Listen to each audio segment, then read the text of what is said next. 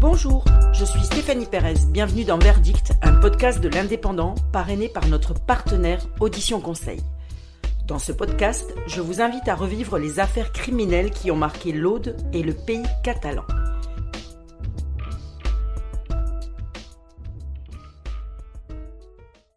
Dans ce deuxième épisode, revenons sur une terrible affaire qui s'est déroulée en mars 1980 à Perpignan. Après le récit, découvrez le témoignage de maître Étienne Nicolo, ténor du barreau de Perpignan et avocat de l'accusé lors du procès d'assises.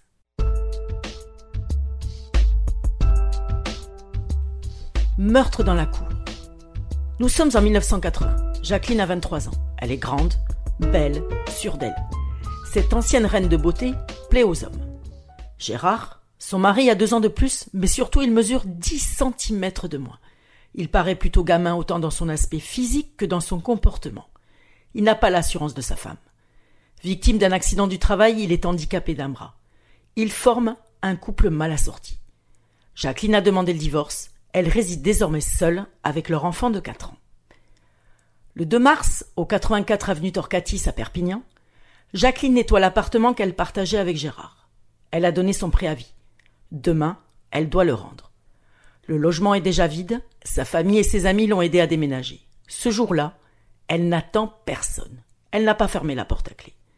Au même moment, Gérard arrive sur son cyclomoteur. Il le gare sur le trottoir devant l'immeuble, il met l'antivol et se dirige vers l'entrée. Il porte un sac. Il monte les deux étages et entre.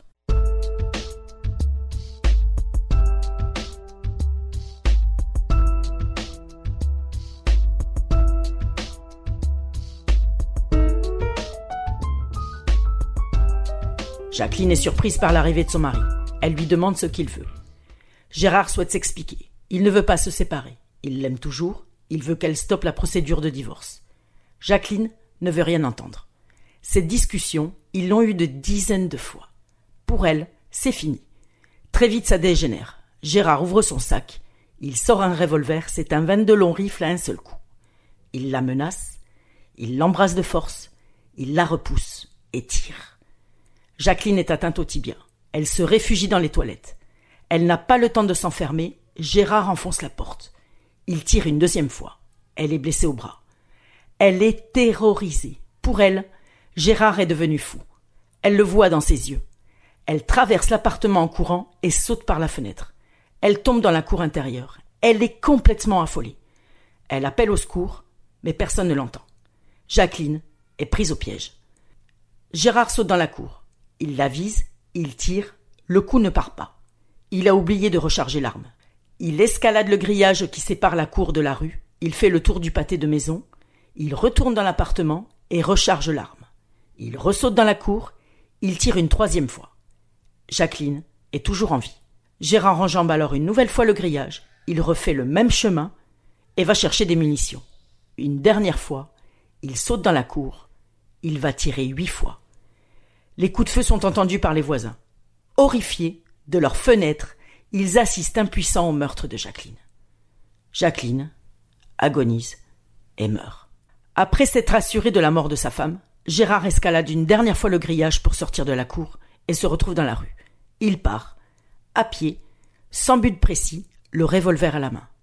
Annie, une de ses connaissances, passe par là. Elle le voit assis sur le bord d'un trottoir. Inquiète, elle lui demande ce qui ne va pas. Gérard lui répond J'ai tué ma femme, je l'ai tuée parce que je l'aimais.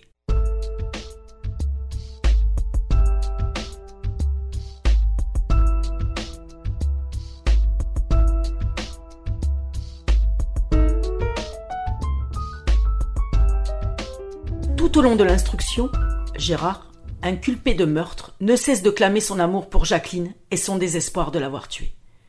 Trois semaines à peine après les faits, le 20 mars 1980, une reconstitution est organisée. Toutes les personnes présentes sont frappées par l'aspect physique de Gérard. On dirait un gamin au visage angélique. Gérard mime alors son arrivée en mobilette, avec le sac qui contenait un revolver, des munitions et une matraque. Dans l'appartement, il refait les gestes correspondant aux deux coups de feu, puis dans la cour, il simule les autres. Combien Il ne sait pas. À l'autopsie, les légistes ont compté dix entrées de projectiles.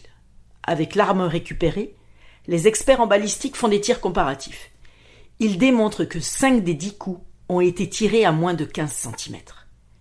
Gérard a tiré dix fois. Il a sauté trois fois dans la cour pour achever sa femme.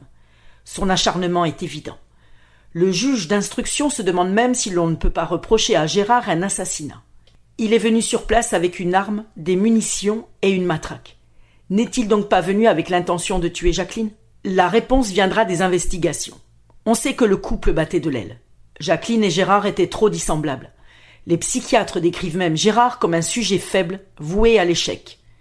Tout le contraire de sa femme. Les disputes étaient inévitables et nombreuses.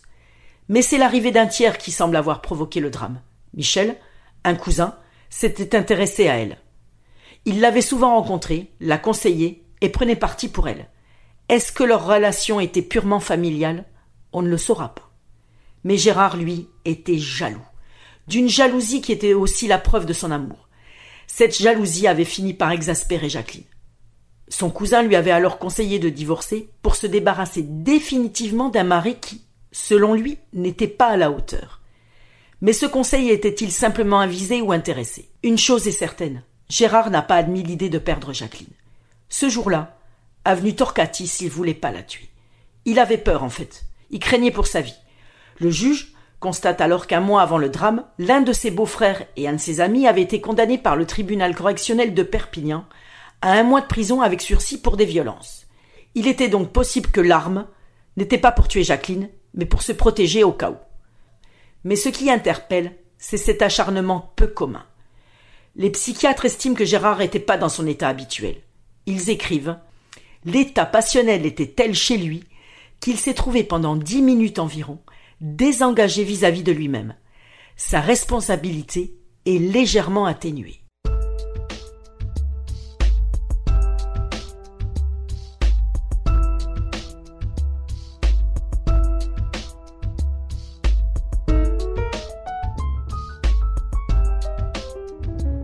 Le procès se déroule devant la cour d'assises des Pyrénées-Orientales le 10 mars 1982, soit presque deux ans après les faits. De nombreux témoins viennent à la barre parler de Gérard et de Jacqueline. Tous soulignent la distance qui séparait le mari de la femme, leur caractère opposé, leur physique dissemblable, leurs différences criardes. Personne ne mettra en doute l'amour de Gérard pour Jacqueline, un amour proche de l'admiration, de l'idolâtrie. Le substitut insiste sur l'acharnement de l'accusé et sur la véritable exécution dont a été victime Jacqueline. Il requiert une peine de 14 ans de prison. La défense rappelle que le seul mobile du crime, c'est l'amour. Gérard avait tout accepté, même d'être l'ombre de Jacqueline, mais pas son départ. Il est condamné à 14 ans de prison.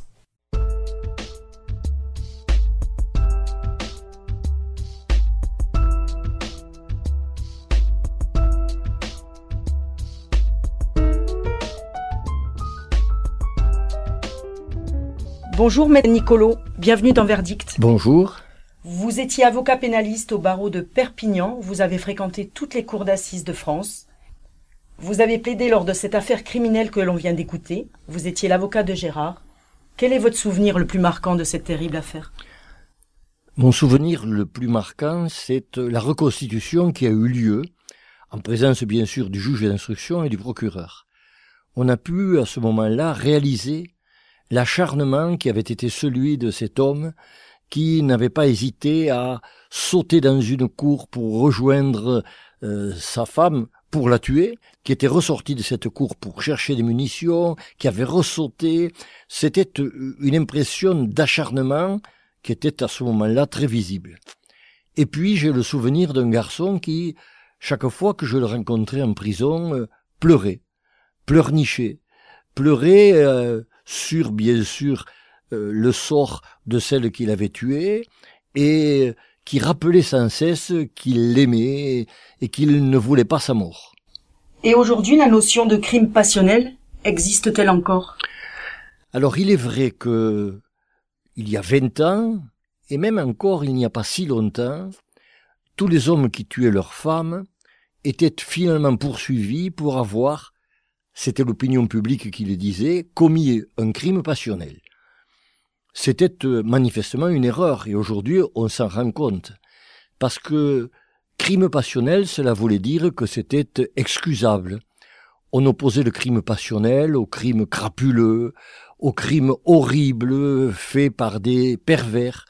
On pensait que c'était les sentiments qui avaient poussé un homme à tuer. Aujourd'hui, on ne distingue plus le crime passionnel du féminicide. Et c'est ça la réalité. La réalité est beaucoup plus proche aujourd'hui de la justice qu'elle ne l'était avant. Aujourd'hui, on considère qu'un homme qui tue sa femme, c'est quelqu'un qui commet un crime horrible, que rien ne peut excuser, pas même les sentiments d'amour qu'il a pu avoir pour elle. Je pense que l'évolution qui se manifeste d'ailleurs dans la plupart des affaires criminelles, euh, je pense que l'évolution que l'on constate dans le traitement des affaires judiciaires est une évolution euh, positive et qu'effectivement on ne peut pas excuser euh, au prétexte qu'il y aurait eu de l'amour entre deux êtres le crime qui a été commis par le mari ou parfois d'ailleurs par la femme. C'est plus rare. C'est plus rare, mais j'ai connu aussi des crimes commis par des femmes qui ont tué soit euh, leur compagnon, soit même la femme avec qui elle vivait. Euh, j'en ai connu plusieurs d'affaires de ce, type. Mais c'était aussi considéré comme des crimes passionnels. Merci Maître Nicolo d'être intervenu dans Verdict. Merci d'avoir écouté Verdict, un podcast produit par l'Indépendant. À bientôt pour une prochaine affaire.